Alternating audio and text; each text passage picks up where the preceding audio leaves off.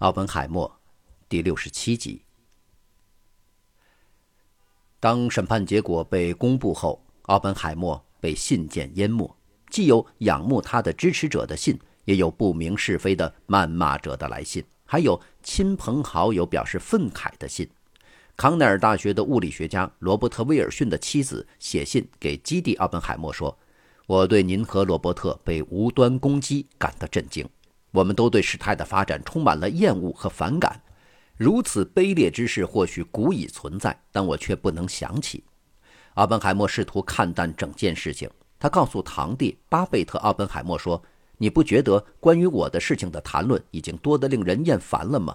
我已经这样觉得了。”但具有讽刺意味的是，他也有这样的评论：他们花在窃听我电话上的费用，比他们在洛斯阿拉莫斯付给我的钱还要多。在与弟弟的一次电话聊天中，罗伯特说他早就知道了事情的结果。罗伯特·本海默的一些亲密朋友认为，他在过去的六个月中明显衰老许多。罗伯特儿时的朋友弗兰西斯·福克森为他的外表所震惊，他的卷曲短发已经变成银白色，他才刚满五十岁。然而如今，他第一次看起来要老于他的实际年龄。罗伯特坦白地对福克森说：“他是个十足的笨蛋，而且是罪有应得。这并不是因为他犯了罪，而是他的确犯了错误，就像承认他不知道的事情一样。”福克森认为，他的老朋友意识到他所犯的一些令人心痛的错误源自于他的虚荣心。他就像是一只受伤的动物，他退却了，回到了原来的简单生活。他像十四岁的时候那样。以淡泊主义的生活态度拒绝去反对该判决。他对一名记者说：“我把它想象成一个重大的事故，非常像一次火车事故或者一栋建筑物轰然倒塌。这与我的生活没有任何联系或关联，我只是碰巧在那儿。”但是在审判六个月后，作家约翰·梅森·布朗把他所遭遇的痛苦比成十字架之罚。奥本海默只是面带微笑地说。你知道这并非很难受，我仍能感到手中血液的温暖。确实，他越试图看清这痛苦看作与生活没有联系的一次重大事故，他越感到精神的压抑。阿本海默没有陷入深深的压抑当中，或遭受任何明显的心理打击，但是他的朋友们注意到了他的变化。汉斯贝特说。他以前的许多精神头和活力都消失了。拉比后来在安全听证会上说：“我认为，在某种程度上，这件事儿几乎在精神上将他击垮。确实如此，他的反对者达到了他们的目的，这件事摧毁了他。”罗伯特·塞佩尔总是认为，在这件事之后，奥本海默变成一个悲观的人，他的精神已经崩溃。不过几年后。大卫·利林塔尔在纽约一位名流玛丽埃塔特里举行的晚会上遇到阿本海默。他在日记中写道：“基地看起来活力四射，罗伯特看起来真的很高兴，和我以前见到的根本不一样。”他的密友如哈罗德·彻尼斯则认为，基地和罗伯特都已经从听证会的痛苦经历中恢复过来。确实，如果阿本海默真的改变了，彻尼斯认为是朝更好的方向。在这次痛苦的经历之后，奥本海默变得更能理解他人。奥本海默遭受到了打击，然而却变得更加镇静。他能以一种把所发生在他身上的事情当成荒谬的事情来看待，但不同之处在于，他不像以前那样习惯于反击别人。也许这本是他的一种根深蒂固的生存策略，但是他却为此付出了如此巨大的代价。在一段时间里，奥本海默甚至不能确定研究院的理事是否让他继续工作。他知道斯特劳斯希望看到他不再担任主管。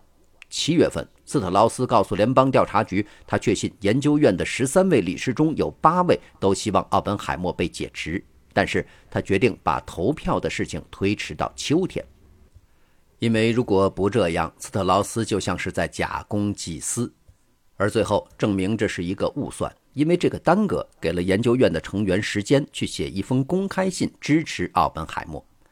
研究院中每一个系的每一个成员都在公开信上签了名。斯特劳斯被迫退了下来，在不久后的秋天，理事们投票让奥本海默继续担任普林斯顿的主管。斯特劳斯感到非常生气和挫败，于是他继续在研究院理事会上与奥本海默表现出不和的态度。斯特劳斯从来没有放弃过他对奥本海默的妄想。如果奥本海默把他最后几个月的过度疲劳都表现出来的话，那么他的家人也会和他一样。虽然基地在安全小组面前进行了一流的表演，但是他的朋友们依然可以看出他十分的哀伤。有一天凌晨两点，他打了个电话给他的老朋友帕特谢尔。谢尔回忆说：“我们都是很贪睡的人。他很明显是喝多了，他说话含糊不清，说的东西有点乱七八糟，毫无联系。”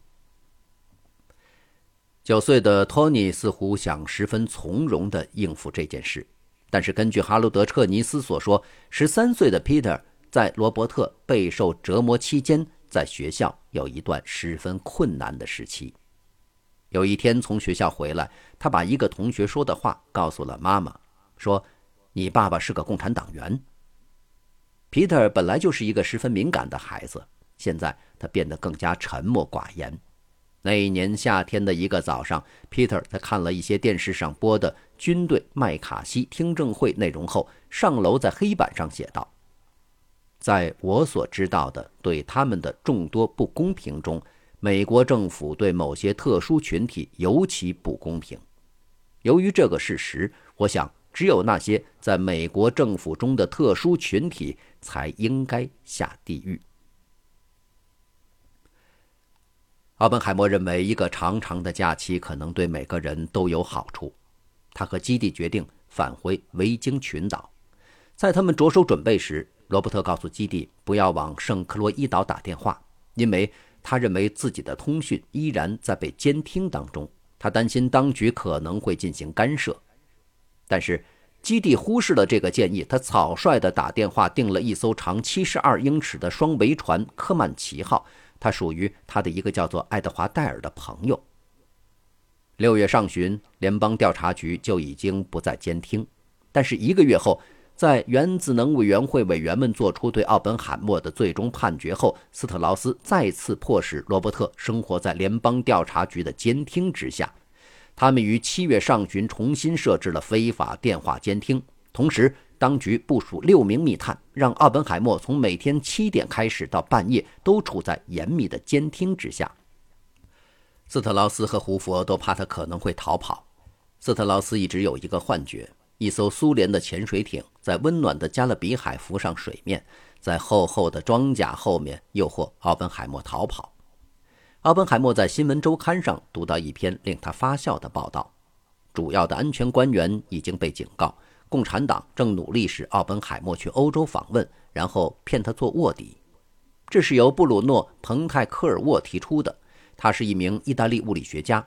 联邦调查局的窃听装置偶然听到了赫伯特·马克思建议奥本海默在此种情况下最好写封信给埃德加·胡佛，告诉他自己的度假计划。联邦调查局在他们的交谈摘要中说，这封信。被断定将在这个愚蠢谣言的基础上，促使奥本海默离开这个国家，可能绑架他，可能用苏联的潜水艇去接他，或者安排去欧洲度假等等。奥本海默非常真诚地给胡佛写了一封信，告诉他自己计划花三到四周去维京群岛度个航海假期。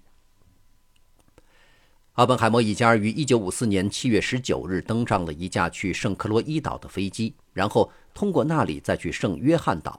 那是一个普通的加勒比海岛屿，面积相当于曼哈顿岛，也就是21平方英里，人口不足800人，其中的百分之十都是所谓的欧洲人。在1954年，偶尔会有几艘帆船在海湾停靠。这个岛屿上的一个村庄和唯一的商业港口克鲁兹湾住有几百人，他们大多数都是圣约翰岛的奴隶的后代。莫伊酒吧是这个村庄唯一的酒吧，才建成不到两年。麦德旅馆是村里最大的建筑物，是一栋一层的西印度式华丽村舍。孔雀和驴在没有铺柏油的路上徘徊。步行到港口，阿本海默一家发现了一辆出租吉普车。他带着他们一家穿过了沿着岛屿北部海岸的充满泥土的道路。他们经过了卡内尔种植园，这是岛上唯一的高消费地区。然后他们驱车驶往象鼻湾的旅馆，一个简单的住宿加早餐的旅馆，由一名叫做爱华布兰的常住居民经营。那里没有电话，没有电，而且最多能容纳下一沓的客人。为了寻找一个孤独的避难所，他们来到这个正确的地方。经营者的女儿克莱尔回忆说：“他们有几分吃惊，这里非常偏僻，所以人们几乎不可能到这儿。他们对那些和他们讲话的人非常小心。基地很有自我保护意识。当任何人想要接近奥本海默时，他就像一只母老虎。当基地情绪很恶劣时，他经常乱扔东西。”然后第二天，罗伯特就会去见布兰一家，非常爽气地为那些损失买单。在接下来的五个星期，阿本海默一家把克鲁兹湾当作自己住的港口一样，在那里驾驶科曼奇号在圣约翰和邻近的英属威尔京群岛周围航行。一直到1954年8月25日，联邦调查局对于共产党的秘密计划还是十分担心。这个被称为“营救奥本海默”的计划，想要在铁幕背后把奥本海默一家匆匆带走。一份联调局的报告写道：“根据这个计划，奥本海默首先将去英格兰，然后再去法国，继而在法国消失在苏联人手中。”联邦调查局发现，当奥本海默身处圣约翰岛时，要使他仍然保持在他们的监视之下是不可能的。所以。当他于1954年8月29日终于返回纽约时，联邦调查局探员跟他谈话，并且要求他与他们一起去一个在航空集散站的秘密房间。奥本海默同意了，但是他坚持让妻子也在场。当他们进入这个房间后，探员们很坦率地问他：苏联的密探是否在维尔京群岛已经接近过他，并且让他背叛祖国？他说：“那些苏联人确实非常愚蠢。”但我并不认为他们愚蠢到抱着这个企图来接近我。如果真的发生这种事情，奥本海默将会迅速告知联邦调查局。在这个简短的审问过后，奥本海默一家离开了机场。探员们一直跟着他们的车到了普林斯顿。于是第二天，联邦调查局又在他们家的电话上安装了窃听装置。国外方面对于此次审讯抱持质疑的态度，欧洲的知识分子们把它看作美国被荒唐无稽的恐惧所控制的进一步证据。理查德·克罗斯曼在英国的主流自由主义周刊《新政治家与国家》上发问：在如此气氛下，这种独立的实验性思想怎么能够生存下来？在巴黎。当西瓦利埃收到听证会文件的副本时，在读了这份文件的一部分后，对着安德烈·马尔罗大声地喊了出来。这两个男人都被奥本海默面对审问者时奇怪的消极态度震惊了。马尔罗尤其被奥本海默直白的回答关于他的朋友们和同事们的政治观点的问题所困扰。这次审讯已经使他变成了一个被控告的人。马尔罗告诉西瓦利埃。麻烦就在于，他从一开始就接受了他与原告们的关系。他应该从一开始就告诉他们：“我就是原子弹。”他应该坚持他的立场，他就是原子弹的创造者。他是一个科学家，而不是一个被控告的人。最初，奥本海默似乎注定要成为一个政治贱民，至少在主流的圈子里是这样的。过了将近十年，他已经不再是一个著名的科学家。以前那个无处不在的具有影响力的公众形象已经荡然无存。就像罗伯特·库格兰在此后的生活杂志上写的那样，在一九五四年的安全审查之后，这个公众形象就不复存在了。他曾经是世界上最著名的人物之一，是最值得赞美的、引用的、拍照的、请教的、具有美名的、可谓神话般的、使人着迷不已的崭新的典型英雄之一。他是科学和知识的英雄，新原子时代的创造者和活生生的象征。但是突然，所有的荣耀都消失了，他也随之消失不见。在媒体中，特勒取代了奥本海默，成为一个典型的政治科学家的形象。在五十年代，对特勒的赞誉也随之而来。也许这是不可避免的，因为他的主要竞争对手罗伯特·奥本海默频遭诽谤。杰利米·贡德是这样写道：“在奥本海默被逐出政府圈的同时，他迅速成为了被共和党错误对待的自由主义人士的象征。许多美国人开始把奥本海默看成一个科学殉道者，麦卡锡主义过剩时代的牺牲品。”在一九五四年，哥伦比亚大学邀请他在建校两百周年时到学校做一次演讲。这次演讲将会播放给全美观众看。他的演讲是凄凉且悲观的。几天后，数百万美国人观看了爱德华·莫罗在他的全国性电视节目《直击现场》上对奥本海默的访问。奥本海默通过这个场合讲述了守护秘密会使人日渐衰弱的效果。他说。随着秘密而来的麻烦，就是他剥夺了政府自身吸收整个社会的智慧和资源。在他与直击现场露面仅仅几周后，奥本海默的名字又出现在报端。这回是一次自由学术辩论会。1953年，华盛顿大学曾经给奥本海默一个短期访问教授职务，但是由于安全听证会，奥本海默推迟了此项任命。但在1954年下半年，物理系重新发出邀请。不过，这次邀请被校长亨利·施密茨取消。西雅图时报获知了施密茨校长的决定后，刊发消息。这则新闻激起了一场关于学术自由的全国辩论。一些物理学家声称要联合抵制华盛顿大学。奥本海默试图脱身事外。当他被记者问及此次访问的取消是否是一次对学术自由的侵犯时，他说：“那不是我的问题。”但当记者继续追问众多科学家的联合抵制是否会给华盛顿大学带来尴尬时，他尖锐地回答道：“我认为似乎是由这所大学自己给自己惹的麻烦。”感谢收听这一期，欢迎继续收听下一集。